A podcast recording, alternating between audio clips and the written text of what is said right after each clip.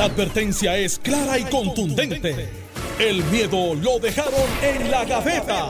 Le, le- le estás dando play al podcast de Sin, miedo, de Noti1630. Buenos días, Puerto Rico. Esto es Sin Miedo, Noti 1630. Soy Alex Delgado y ya está con nosotros el exgobernador Alejandro García Padilla, a quien le damos los buenos días, gobernador. Buenos días, Alex, a ti, buenos días a Carmelo, buenos días al país que nos escucha. Carmelo Río, buenos días, bienvenido. Buenos días a ti, Alex. Buenos días, Dicen Alejandro. que está más contento que un perro con dos rabos. Sí, sí, sí, estoy contento. Este, Ayer fue la elección especial para llenar la vacante del No, ex ayer fue el representante simulacro porque No, simulacro. Néstor Alonso.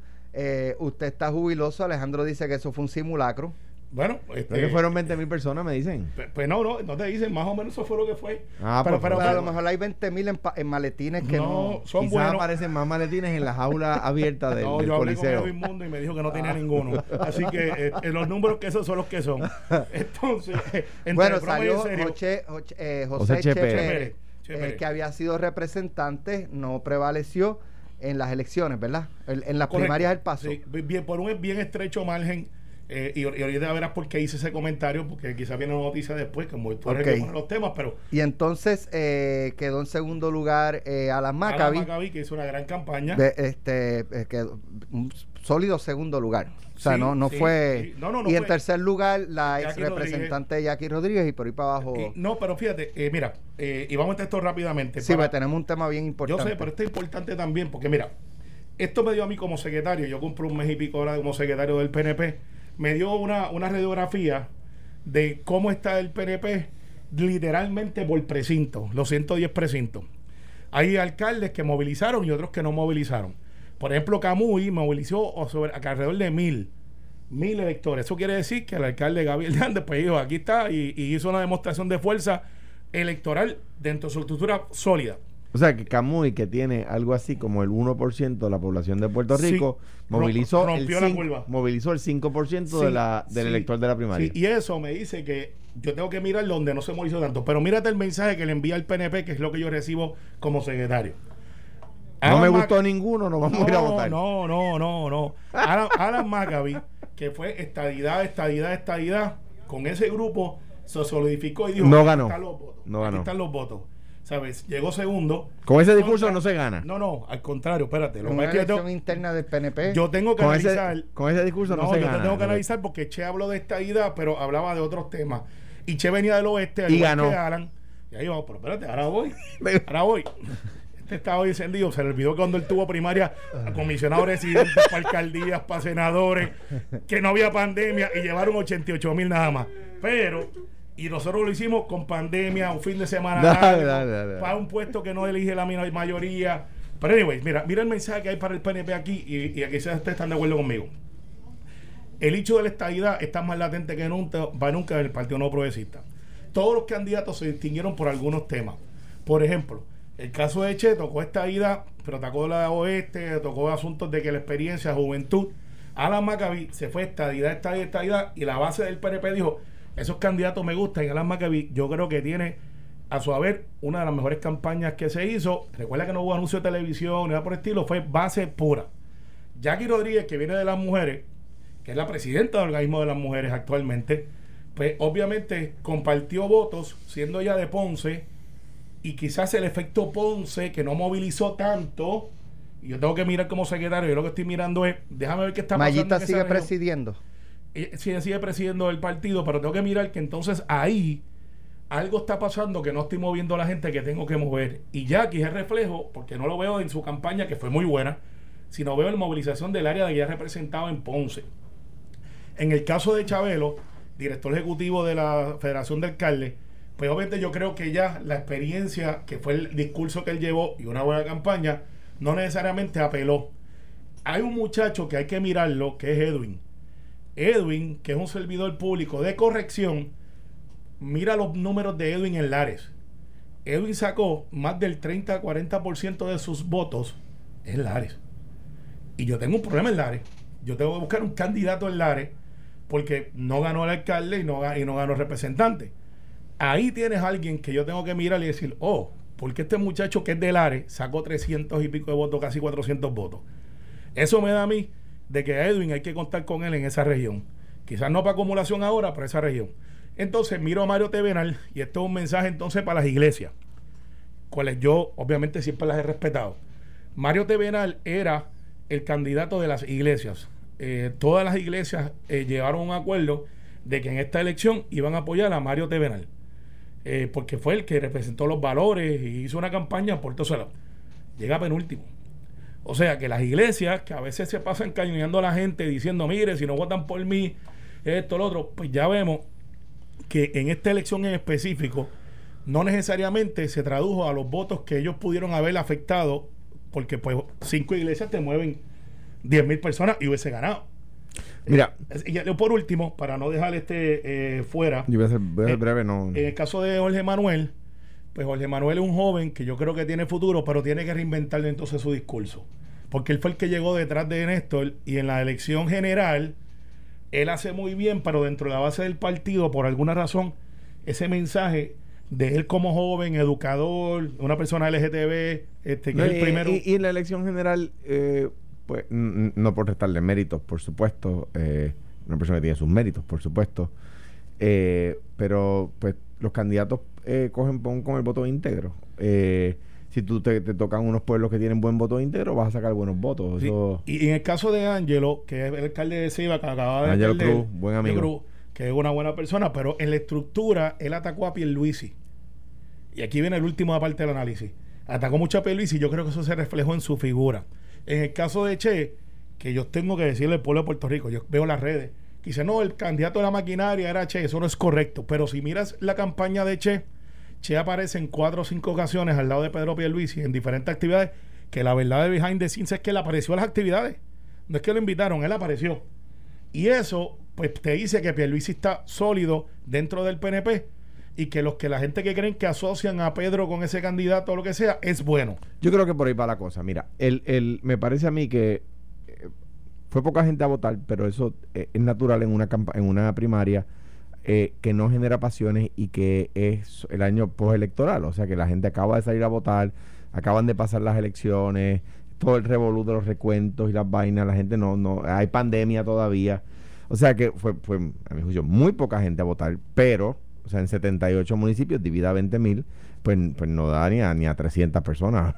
Nuestro cálculo, que yo lo había dicho aquí antes de la elección, era que iban a votar de 200 a 200 y pico por, por precinto. ¿Qué fue lo que votó? Por, no, por precinto, porque hay 110 precintos. 110, pues más o menos 200, fue lo que yo había dicho. Van a terminar siendo 22 mil votos, pues falta todavía 1800 votos por correo. Que mucha gente me pregunta y me han escrito, ¿por qué esos 1800 votos no se han contado? 282 personas por pueblo, no por precinto. Sí, pero, pero como yo estoy calculándolo por precinto, Por, por, por precinto son, son Más o menos. 110 precintos. pero no, tienes que contarle de los 22 mil, sí. Son 200 personas por precinto. Pues mira, la pegué como era, más o menos lo que yo dije que iba a pasar. Ahora, mírate esto. ¿Por qué no se han contado los 1800 votos que yo he escuchado en entrevistas diciendo faltan votos? No. El voto Java, que es el voto adelantado, ya se contó. O sea, que ya se, el voto del confinado se contó. Lo que no se ha contado es el voto por correo, porque la, la- la comisión tiene que esperar hasta el último día, que era ayer, para recibir ese voto por correo. Y ayer el correo estaba cerrado. Hoy el día feriado está cerrado. El martes entonces es que pueden recoger ese voto. Tienes que dar martes, miércoles. Así que Otro, otro problemita del nuevo código entonces electoral. el escrutinio es miércoles para jueves.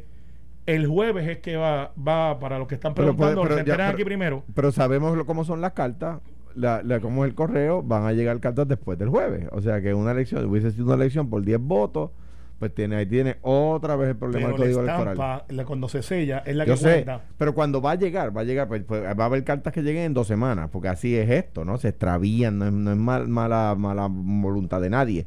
Pero ya usted ve otro ejemplo de cómo cuando las cosas no funcionan. Pero mi, mi, mi No, respuesta- para terminar el jueves. El jueves es el, es el día que se va a certificar, entonces realmente eh, va a ser che.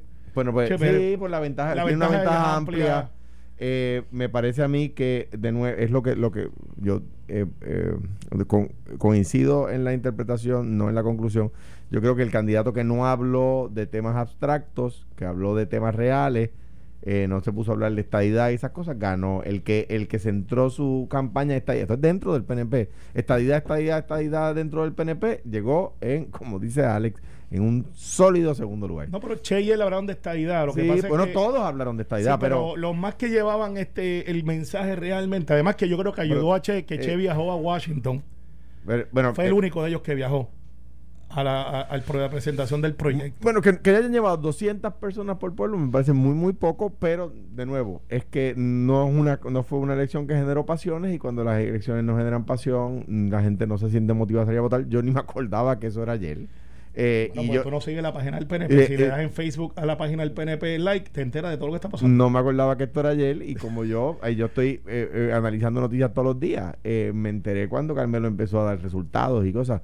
Y yo dije, ah, espérate, eso era hoy. Eh, eh, no, yo estuve en Cuamo ayer, no, había, invitado, no había movimiento ayer. eh, eh, me Día parece fin, fin de semana una, largo. una campaña, eh, pero que el fin de semana lo cogieron ustedes, no lo cogió sí, más nadie. No, es que es lo que me decía la ley que tenía que hacer. Y, Por eso, pues, o sea, que lo coge la ley, entonces. Pues entonces la- el tema es, eh, me parece sosa, yo creo que, el, que el, de nuevo, el memo de las elecciones que los partidos tienen que leer, ¿verdad? Ya este tema de porque el partido convoque no quiere decir que se van Bueno, a ir cogiendo las masas. Pues vamos a hablar de pasión. Vamos, pasión, vamos. Vamos a ver pasión. Dale. El viernes pasado me parece que fue que estábamos discutiendo lo del proyecto de Alexandria Ocasio y, y Nidia, eh, eh, Dios mío, Nidia Velázquez. Velázquez. eh, del proyecto de estatus que Alejandro lo defendió aquí y más o menos Carmelo y yo entendíamos que el Estado Libre Asociado no estaba incluido porque no, o sea, eh, se incluyó estadía de independencia, libre asociación y una cuarta opción sin nombre. Eh, pero Alejandro entiende que ese espacio es precisamente para atender eh, el- el- lo, lo que será la definición del Estado Libre Asociado. Eh, sin embargo, líderes del Partido Popular Democrático como Héctor Luis Acevedo, José Alfredo Hernández Mayoral y Héctor, Héctor Ferrer, Ferrer, y hijo. Santiago, es el, el apellido segundo de él, ¿verdad? Sí. Héctor Ferrer Santiago. Héctor Enrique, como lo decimos todos. Pues entonces Héctor Enrique eh, se oponen a dicho proyecto y parte de los puntos que están exponiendo es que el Estado Libre Asociado no está ahí y que ese proyecto no le hace bien ni representa los verdaderos intereses del Partido Popular Democrático.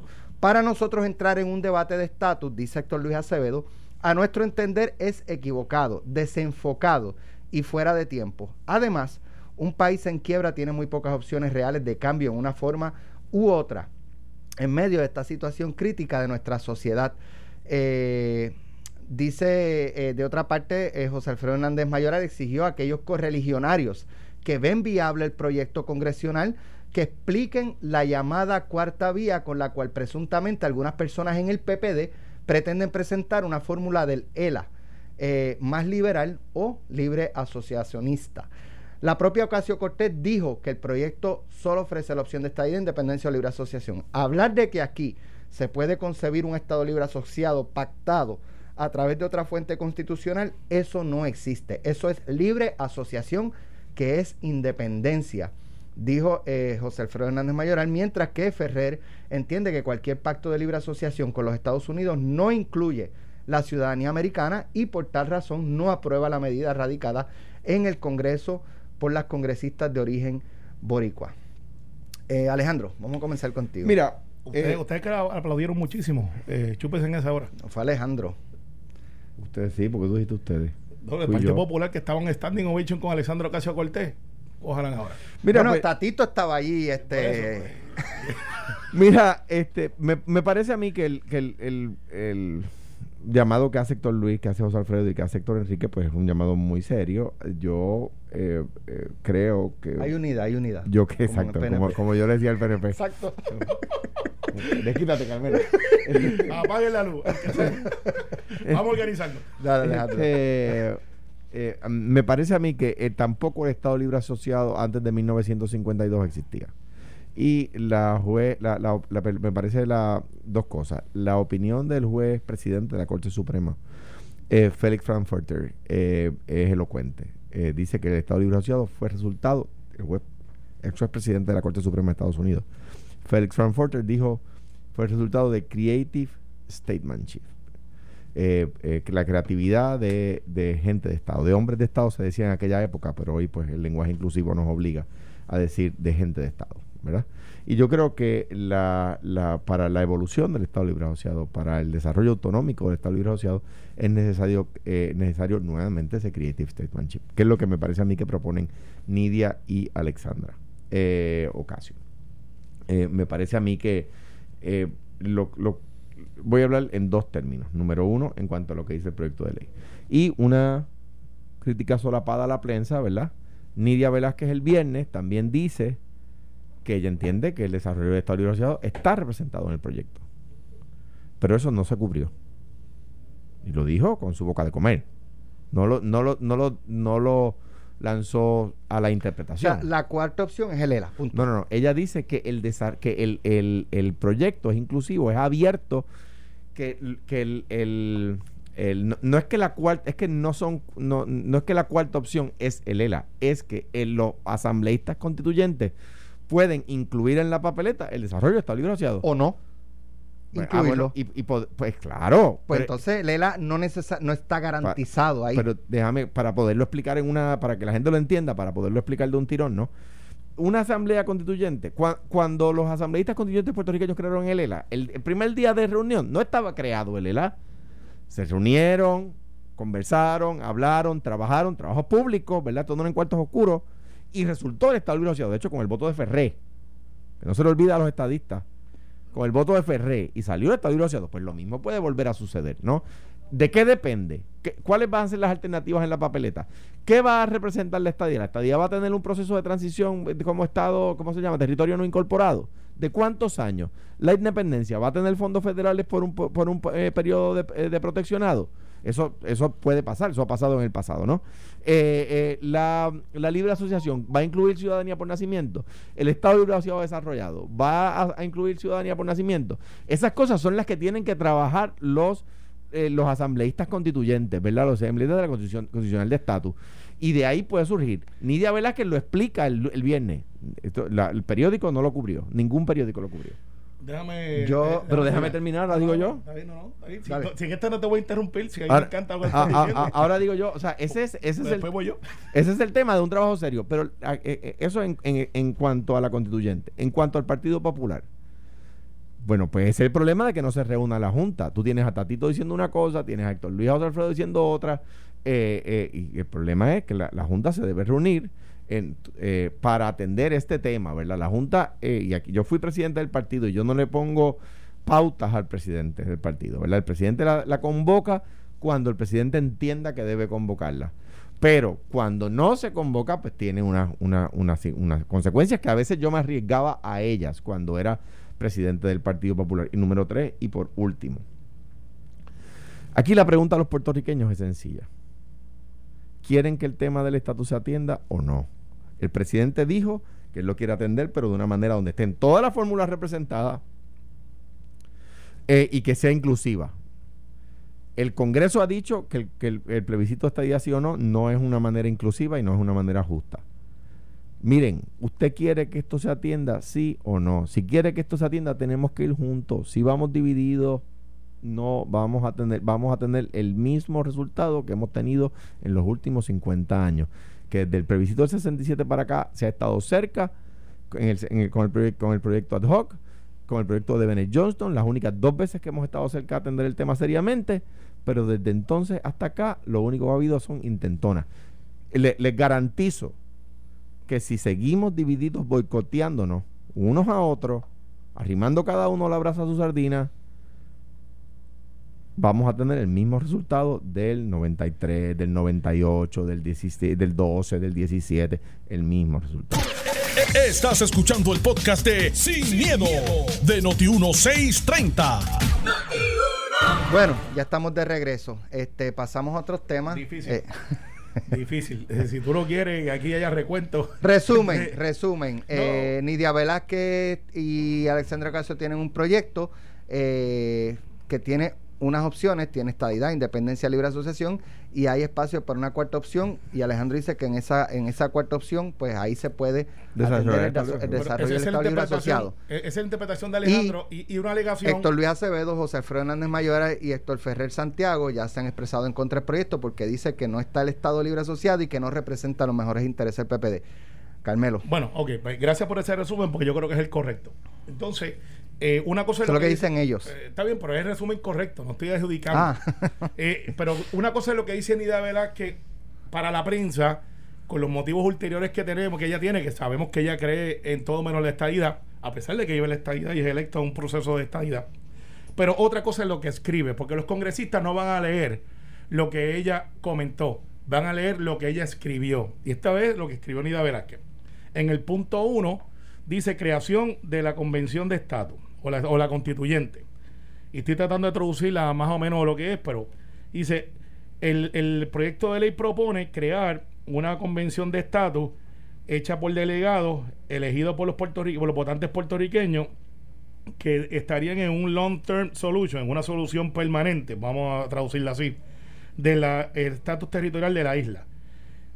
De, de que sea estadidad, independencia o free association, que es libre asociación, o any other option, other, aquí es que está la palabra importante, o cualquier otra opción más allá del estatus actual. Current, Le- y va a leerlo en inglés para que no haya este, ninguna. Or any option other than the current territorial agreement. O sea, no está Lela. Esa es la verdad. Los que quieren tratar de revivirlo, porque ella hizo un comentario, para tratar de, de- de- porque lo llamaron, porque Aníbal le tiene que haber dicho, Nidia, ¿qué pasó? Eso no es lo que habíamos hablado. No está en Bueno, pero la de, la de Aníbal está, Espérate, ahí que vamos. la de Libre Asociación. Libre asociación, correcto. Y libre asociación es independencia. Ronnie Jarabo lleva más de 20 años en el Partido Popular advirtiendo que la libre asociación es independencia. es que es así. Y Héctor Ferrer Ríos, antes de fallecer, siempre dijo, libre asociación es independencia. ¿Qué pasa? El problema que tiene el Partido Popular es que quizás lo que dice Alejandro, conociendo desde la entraña del monstruo, es que no hay un discurso fijo y ahora Tatito anda por un lado, que yo creo que no le fue muy bien, salió bonito para la foto, pero ahora el resultado de su visita es que dejó el ELA fuera y eso pues en el Partido Popular hay un grupo significativo que no lo aplaude. Así que si él creía que se la había comido porque él fue para allá y se sentó al lado de ella, felicidades Tatito, eliminaste el ELA de tu partido. Pero más que eso, Bueno, no, no se ha aprobado el proyecto. está bien, pero eso es lo que él plantea, que vino acá como los romanos con este vítores y palmas y cosas. O sea, que montado en usted, o sea que bonito. ustedes van a favorecer el proyecto de no, Lidia. No. Ahora vamos al defecto que tiene el proceso. De la manera que está estructurado, elimina algo que es un concepto básico de la democracia, respetar la voluntad de los puertorriqueños. Les guste o no, y usted puede estar de acuerdo o no conmigo, el pueblo de Puerto Rico dijo, el estatus actual no lo queremos y está la estadidad y eso es lo que queremos. Y ahí está el resultado. Está el resultado. Pero dijo más. Dijo, si tú mezclas todos los estatus que actuales que están representados en el Partido Independentista, Partido Popular, y lo comparas con la estadidad, la estadidad tiene más votos. Así que el error que tiene Nidia, Alessandro Casio Voltaire y Bob Menéndez es que no reconocen que ya el pueblo de Puerto Rico, a la pregunta de Alejandro ahorita, si el pueblo de Puerto Rico que- quería atender el asunto del estatus sí o no, la contestación es que sí, lo quieren atender. Lo que pasa es que hay un grupo dentro del Partido Popular, que cada vez son menos por lo que veo, de entre los tiros internos, que se enseñen a quedarse como estamos. Y entonces José Luis Dalmau, que no ha sido nunca un legislador de, de estar predicando asuntos de estatus, o sea, José Luis es un legislador de distrito que se ha convertido ahora en presidente del Senado y se ha convertido en el presidente del Partido Popular. Pero en la carrera de José Luis Dalmau no existe ese bagaje de estatus como lo tenía Antonio Tony Far Zamora, que todos los cuatrenios presentaba su proyecto de Lela. Y como lo era Héctor Ferrer Ríos, que cuando estaba con Ricardo Rosselló, plantaron estadía sí o no. Eso estaba ahí. Y como lo es Héctor Luis, que siempre ha sido un constitucionalista que ha hablado de asuntos de estatus. Y José Alfredo, que en el ala derecha del Partido Popular, ha dicho, yo quiero ser siguiendo, si, si yo soy ciudadano, no se pongan a inventar con la libre asociación. Y ese es el problema, que no tienen una cabeza que pueda juntarlos, que era lo que hacía Hernández Colón en su tiempo cuando estaba en vida, que decía, paren aquí esto, vamos a reunirnos, vamos a ver cómo lo cuadramos. Ahora bien, al Partido Nuevo Progresista, ahora va la autocrítica, nos corresponde la ofensiva de la percepción, porque alguna gente está planteando, bueno, pero el PNP, ¿qué va a hacer por la estadía? Pues lo que tenemos que hacer, y esto es autocrítica, no estoy eh, echándole culpa a nadie, es dejar de estar hablando de la estadidad y, transferirnos a la capital federal, que es donde se está decidiendo esto. Ya la gente del pueblo de Puerto Rico sabe que queremos ser iguales. Esa es la mayoría. Pero tenemos que dejar de estar diciendo estadidad, estadidad, estadidad, sin irnos allá a hacer el trabajo. Porque yo veo muchos estadistas, algunos me dicen, mira, ¿qué está haciendo el PNP por la estadidad? Y pues muchos, ganamos un plebiscito, tenemos un proyecto presentado. Ah, pero es que Jennifer está en minoría, pues ayúdala. El caso mío que soy demócrata, me corresponde, dentro de la propia mayoría, el impulsar de que dentro del Partido Demócrata se respete la voluntad del pueblo. Eso me toca. Mira, En, cuanto a lo que dice Carmelo y sin, sin extenderme, el, el número uno. eh, no pueden decir una cosa en Puerto Rico y otra en Washington. En Washington se sabe demasiado rápido lo que pasa aquí porque, porque las cosas ya no son como en el siglo XIX.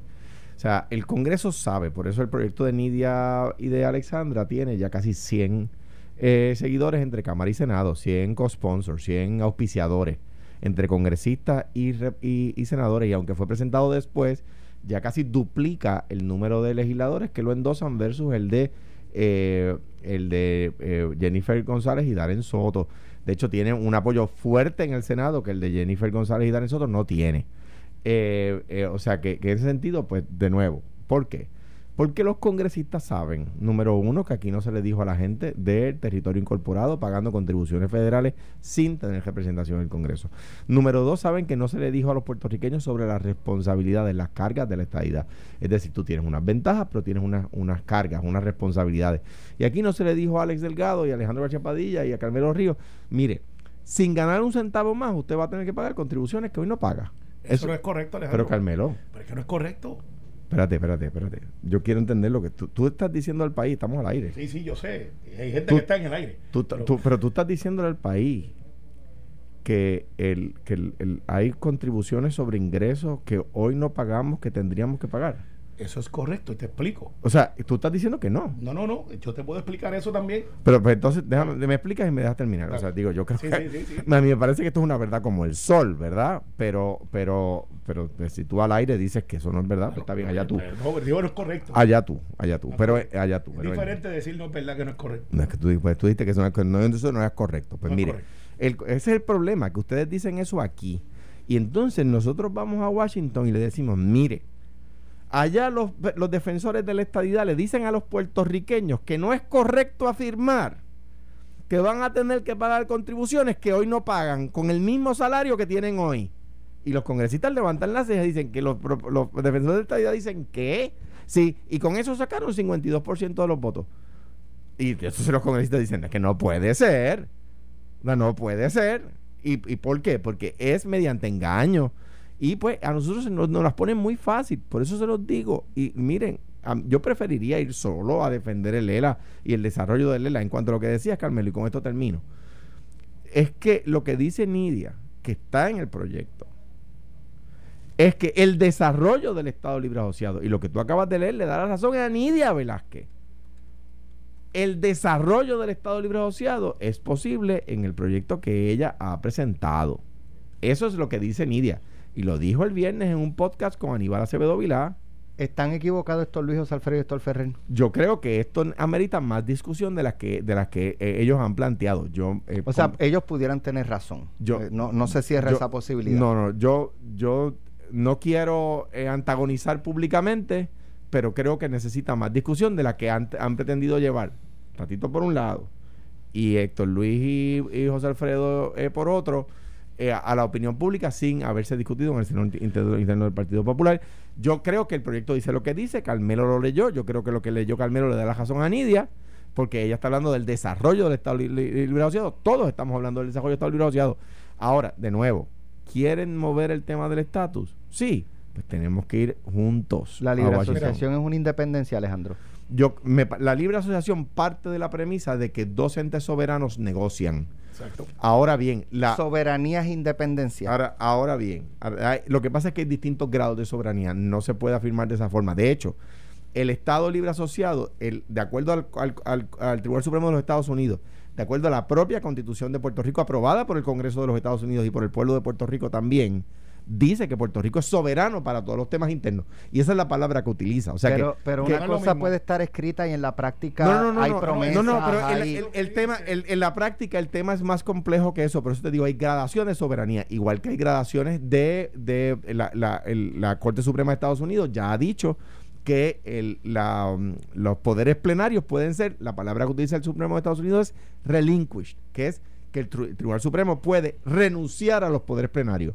Eh, y en ese sentido, aún El de... Congreso. El Congreso. No, el no, Tribunal no, Supremo. el Congreso. o sea, no, el, no, no, el Tribunal Supremo ha dicho Para que dijiste, el Tribunal Supremo puede renunciar a los poderes. Tienes toda razón, tienes toda la razón. El Tribunal Supremo ha dicho que el Congreso puede renunciar y que de hecho en el caso de Puerto Rico ya ha renunciado a los poderes plenarios, ¿ves? Y eso lo ha dicho desde Mira. Flores, desde, desde el caso de Flores hasta el caso más reciente de, de Ateneo. Mira, yo, yo estoy en Eh, desacuerdo con Alejandro, obviamente, porque pues de la manera que, que se definiría el cómo el, el ELA desarrollado es Enhanced Commonwealth, ¿sabes? Es- y eso no está, esa palabra no está ahí, no existe.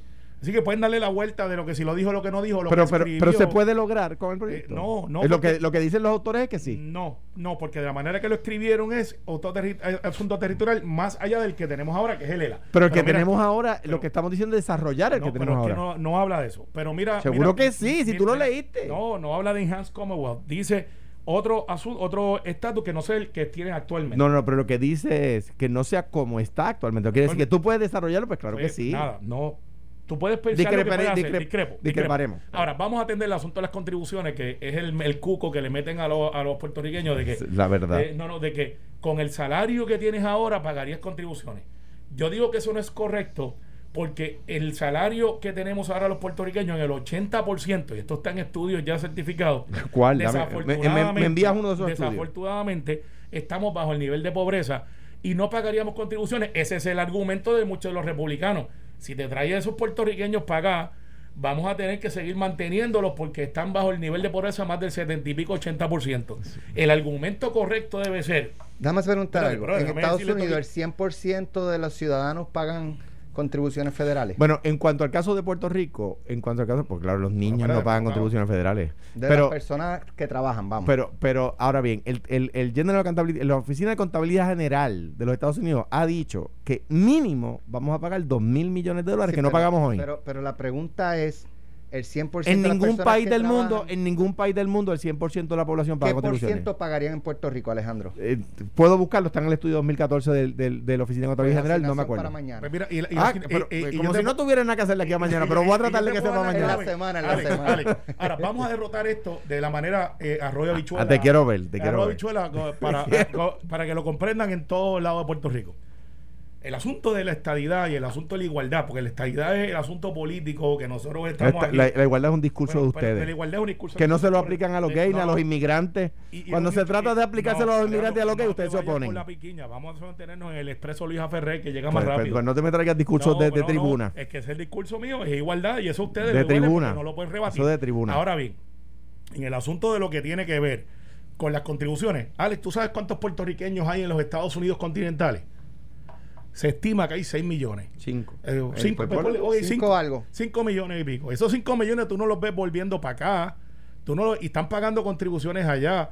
Porque yo cuando estudié economía decía, usted paga contribuciones si usted le va bien, si usted no le va bien y está en una desventaja económica y dentro de la escala social Pues yo no- usted está establecido. no quiero saber dónde tú estudiaste pobreza, economía, no quiero en- saber. En Florida. Sí, pues parece que Es no, que no, me no. fue muy no. bien, me gradué magna Que cum laude. di- dicen eso. Eh, no, no, lo dicen, Dicen que usted paga no- contribuciones si le va bien. no, porque eso es un, un, un- un principio de que progreso. Si tú progresas, y te va no. bien, Eso no es- obviamente paga.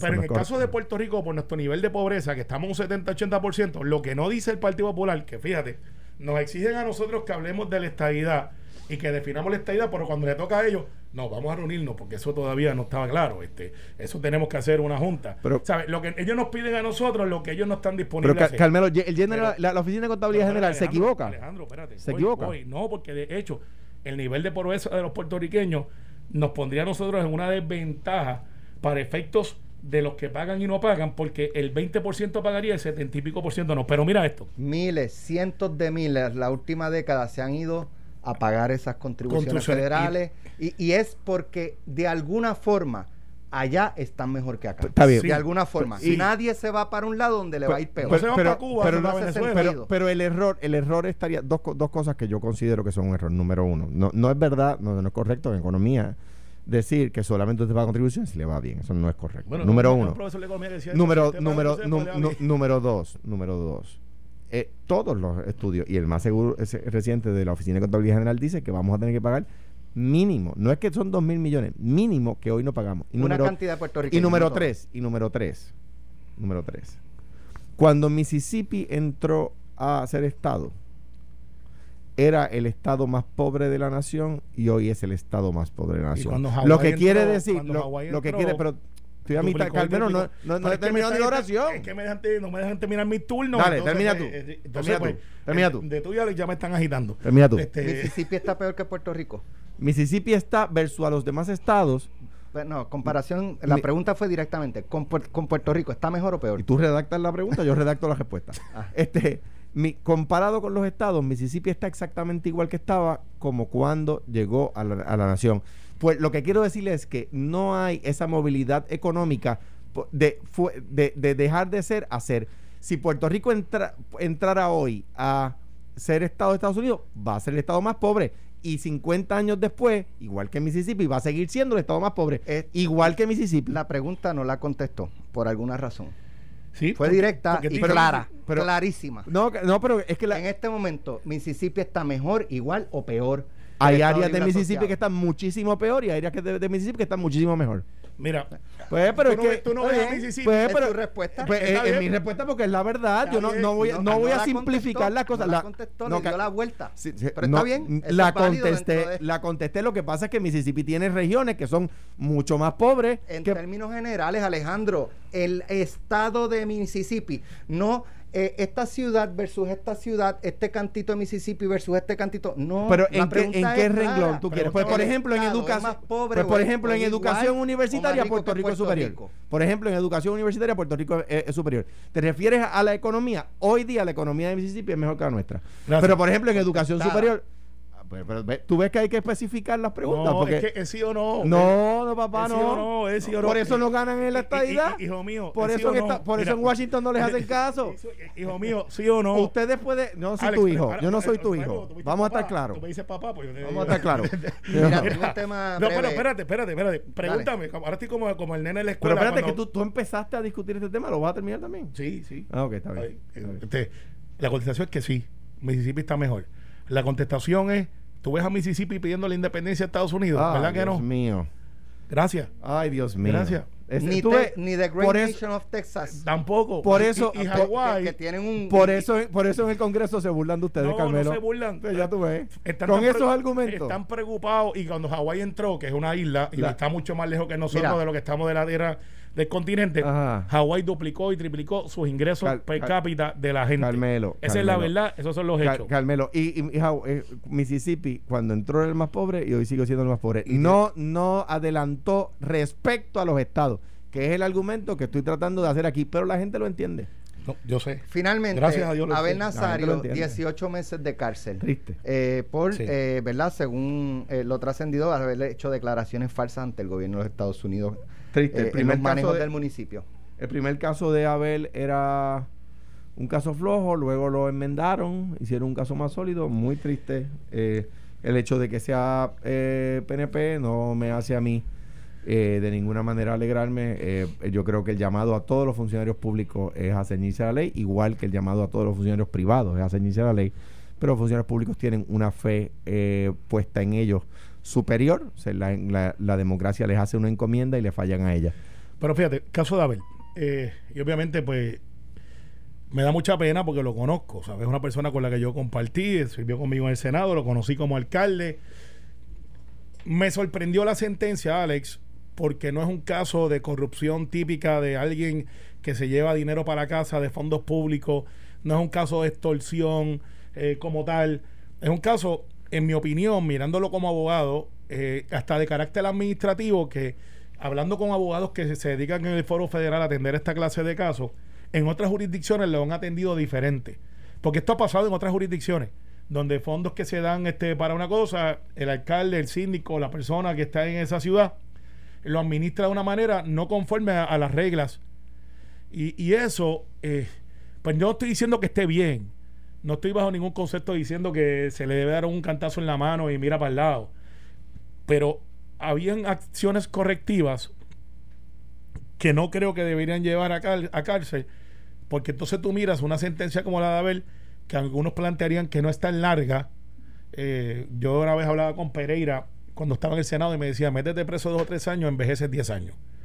Y, y porque, En- porque es una vida que no, o sea, yo creo que Tú- no tú- tú tu, tu- ¿Cómo es? Tu vida hace una pausa. hace una pausa, cuando sí, tú sales, pero el tiempo ya sigue el país corriendo. va por otro. Va por otro y tú rumbo. te quedaste en el año en que, ¿verdad? Sí, y entonces, pero más que eso, En muchos más, sentidos. más que eso, reconozco que la jurisdicción federal tiene unas guías. Y esas guías son como un tanto rígidas. No es como que el juez puede decir, me cae bien y las cartas están No, aquí. el juez no se tiene que dejar llevar por la guía. Hay jueces que para hacer uniformes dicen yo siempre me voy a dejar llevar por la guía. Sí, y, y, y- pero eso es la guía. Pero sí, tienes razón. Puede decir, pues voy a hacer otra cosa.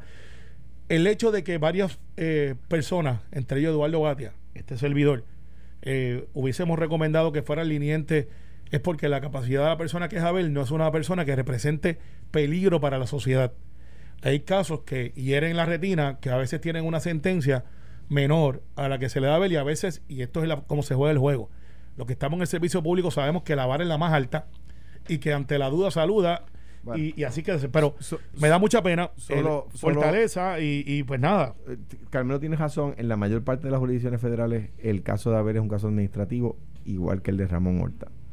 Eh, que, que, la, que los mismos fiscales le dicen al juez, este señor no se robó nada, todos los fondos fueron utilizados para fines públicos y, y le, le desestimaron el 99% de los cargos. O sea que, que me parece a mí que las cosas, gracias a Dios, han ido cambiando. usted, eh, eh, su quizás eh, planteamiento es respecto a las sentencias. Porque Respecto como a la usted me- sentencia. como usted dijo, hay que ceñirse a la ley, que no se Sí, la ley. sí, pero la haber sentencia- la sentencia- como tú lo has dicho. eh, pudo haber sido un house arrest, pudo ser este, este, com- este comunitario.